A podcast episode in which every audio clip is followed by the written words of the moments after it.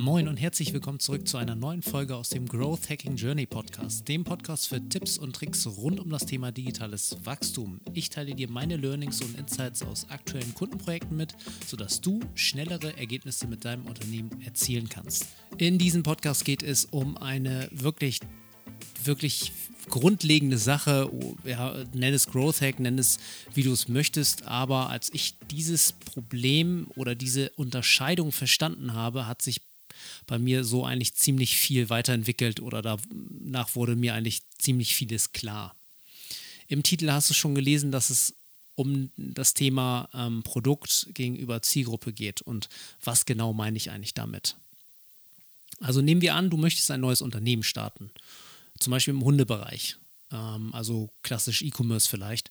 Und da gibt es jetzt wirklich zwei Ansätze. Entweder du sagst, ja, ich gehe sofort in die Produkte rein und weiß ganz genau, das nächste, was ich herausbringen werde, ist ein Hundebett oder eine Hundebürste. Auf der anderen Seite kannst du natürlich sagen, ey, ich bediene nicht ähm, einfach nur Leute, die ein Hundebett haben wollen, sondern ich bediene die gesamte Zielgruppe und zwar Hundebesitzer. So, andere Beispiele, um das nochmal so ein bisschen zu konkretisieren, wäre zum Beispiel, wenn es um ähm, ja, immaterielle Güter geht, ähm, virtuelle Güter, ähm, ne, wenn, du ein wenn du einen Videokurs für Facebook-Ads erstellst oder dich auf die Zielgruppe von Unternehmer, Online-Unternehmer oder Freelancer, Selbstständige konzentrierst. Anderes Beispiel ist, ja, du möchtest ähm, Coaching im Bereich Achtsamkeit anbieten aber vielleicht macht das sogar Sinn, dass du über die Zielgruppe Burnout geplagte Manager oder irgendwie Midlife Crisis ähm, Menschen nachdenkst. Gehen wir erstmal ja nochmal beide Bereiche, also Produkt oder Zielgruppe durch und gucken uns dort die Vor- und Nachteile an.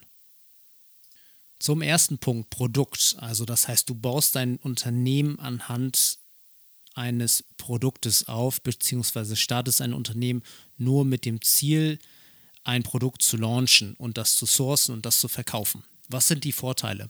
Also du kannst auf jeden Fall sofort damit anfangen. Du siehst auf jeden Fall die Wettbewerber. Ne? Also wahrscheinlich, wenn du jetzt kein First Mover bist in einer Nische, siehst du andere mit anderen Rezensionen. Kannst zum Beispiel sagen, ja, ich verbessere das Produkt noch mal ein bisschen. Ähm, ja, fängst an, das zu sourcen und dann launchst du es zum Beispiel über Amazon und verkaufst es dann darüber. Vom Prozess her ist das gar nicht mal so schlecht, weil du kannst direkt eigentlich Geld machen und ja, es ist eigentlich nicht gelingensicher, aber es ist ein sehr, sehr einfacher Einstieg in das Thema Selbstständigkeit beziehungsweise in das Thema ja, ähm, Produkte verkaufen, online, äh, Webshop erstellen etc. Der Nachteil daran ist, dass du relativ wenig über deine Zielgruppe verstehst, wenn du nicht selber aus der Zielgruppe entstammst, die das Produkt benötigt. Im Worst Case kannst du deinen Shop dann tatsächlich oder dein, dein Business tatsächlich nur um und bei dieses Produktes launchen und ausbauen, ähm, weil irgendwann gehen die Inspirationen aus. Ähm, es ist super schwer, äh, dann Cross-Selling oder Upselling-Produkte zu identifizieren, wenn es kein Bundle ist oder irgendwas, ähm, die auch in derselben Nische irgendwie ähm, ja, zu tragen kommen oder unterwegs sind. Zusätzlich ist ex es extrem schwer, ähm, ja, ein, ein über Social Media beispielsweise dein Produkt zu bewerben, weil ähm, du die Ansprache auch, ähm, weil die sehr generell ist. Weil so eine Hundebürste, wenn du mal darüber nachdenkst, das kann von einem Mann gekauft werden, kann von einer Frau gekauft werden, kann von jemandem gekauft werden, der es auch gar nicht für, eine, für einen Hund benötigt, sondern für eine Katze, ähm, für seinen Waschbären oder für andere Themenbereiche ähm, ne, oder sich die, selbst die Haare kämmen möchte. Die, das Alter und die Situation ist völlig intransparent. Du siehst halt nur dieses eine Produkt. Auf der anderen Seite, wenn du dein Unternehmen auf Basis deiner Zielgruppe aufbaust und ein Zielgruppenverständnis hast, dann hast du den entscheidenden Vorteil, dass du deine Zielgruppe viel länger im Lebenszyklus begleiten kannst. Du weißt ganz genau, also wenn du zum Beispiel im Hundebereich tätig bist, dass Hundebesitzer immer durch folgende Zyklen laufen. Das heißt, sie haben einen Welpen. Ähm, ja, der Welpe entwickelt sich weiter, äh, muss irgendwie Futter haben, ähm, braucht irgendwas fürs Fell, ist dann ein Junghund. Der Junghund kommt in die Pubertät, äh, wird dann quasi ähm, äh, ja, zum erwachsenen Hund und da stellen sich auch nochmal ein paar Sachen um.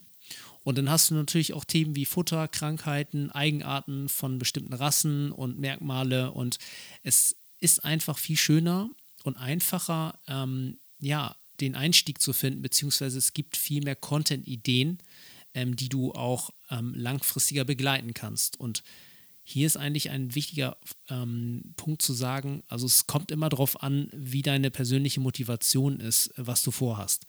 Wenn du zum Beispiel vorhast, eben schnell Geld zu machen und so weiter, dann kannst du natürlich den Produktansatz ähm, wählen, aber irgendwann wirst du merken, okay, du kommst nicht weiter, beziehungsweise du hast ein Plateau erreicht. Und das habe ich in meiner ähm, Erfahrung jetzt auch gemerkt, in der Zusammenarbeit mit den Kunden. Du musst zwangsläufig, wenn du dann wirklich dran bleibst und die, das dir auch Spaß macht, musst du zwangsläufig dich auf die Zielgruppe fokussieren und eine Zielgruppe dann auswählen, ähm, die du dann belegen möchtest. Weil du kannst nicht zum Beispiel, wie gesagt, bei dem Thema mit ähm, der Achtsamkeit ähm, beispielsweise, wenn du ein Coach dafür sein möchtest, ja, möchtest du jetzt dich auf Burnout geplagte Manager fokussieren oder auf ähm, Frauen in Midlife Crisis oder Männer in Midlife Crisis? Also du musst irgendwo anfangen, ähm, quasi Fuß zu fassen und auch die, eine Zielgruppe zu belegen. Ähm, weil ja, dein Business ist ja dann nur erfolgreich oder wird erfolgreicher sein, wenn du nicht nur ein Produkt verkaufst, sondern auch mehrere Produkte und die Leute auch wieder ja, nachhaltig bei dir einkaufen gehen. Beide Vorgehensweisen sind natürlich valide.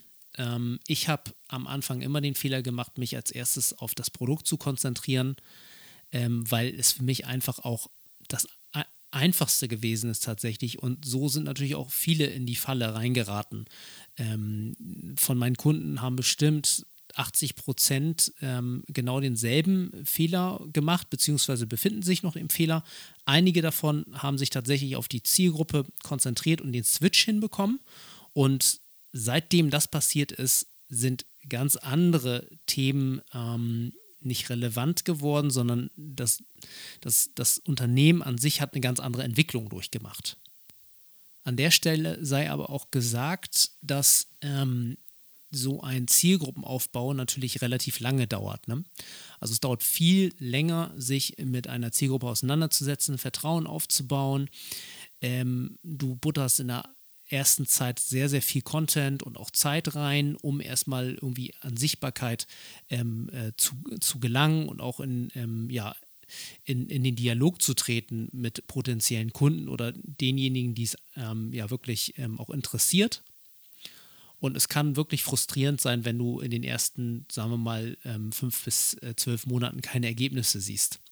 Aber irgendwann kommt dann der Punkt, wo es dann sich tatsächlich dreht. Und wichtig ist es hierbei einfach, dass du kontinuierlich dranbleibst, dir Mühe gibst und auch Leidenschaft reinsteckst.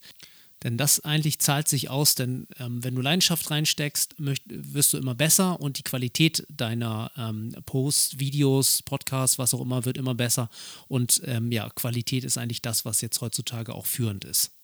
Ja, ist eigentlich so wie so ein strategischer Markenaufbau, nur dass du halt quasi mit Content beziehungsweise mit dem Verständnis deiner Zielgruppe loslegst und dann daraufhin anfängst, ähm, Produkte zu launchen. Und Du kannst dir am Anfang natürlich deiner Reise immer Gedanken darüber machen, ja, was will ich eigentlich für Produkte launchen, aber sobald du zum Beispiel eine Zielgruppe hast und mit denen in Kontakt kommst, äh, beispielsweise über einen Instagram-Kanal, wo du dann auch über direkte Nachrichten miteinander schreiben kannst, du Umfragen stellst und so weiter, ähm, ja, kann sich das Bild auch komplett ändern und du kannst völlig neue Wege einschlagen, ähm, weil du halt einfach auch die Zielgruppe da hast, also du hast die Distribution da und kannst natürlich darüber ähm, sprechen, äh, was die Zielgruppe bewegt. Also nochmal zusammengefasst, wenn du dich entscheidest, ein neues Unternehmen aufzubauen oder einen neuen Zweig, dann geh erst auf die Zielgruppe. Wenn es das erlaubt und du auch die Möglichkeiten hast, im Vorfeld schon mal so ein bisschen rein zu investieren, nimm ein leidenschaftliches Thema von dir raus, tauche tief ein in die Zielgruppe, ähm, ja, geh in den Dialog und entwickel dann daraufhin rollierend deine Produkte. Und das wird dich auf jeden Fall mittel- bis langfristig in eine bessere Position bringen, als wenn du jetzt direkt startest, ein Produkt zu launchen und dann nicht weißt, was soll das nächste Produkt oder übernächste Produkt sein. Jo, dann sind wir wieder auch am Ende ähm, des Podcasts angelangt. Ich hoffe, dir hat dieser Tipp geholfen. Mir persönlich, da, da das war so mein persönlicher Aha-Moment. Ähm, seitdem ich den berücksichtigt habe, hat sich bei mir auch einiges geändert. Und ich hoffe, dass du diese Nachricht auch sehr früh in deinem Prozess hörst. Und ja, ähm, viel Erfolg weiterhin und bis zum nächsten Podcast.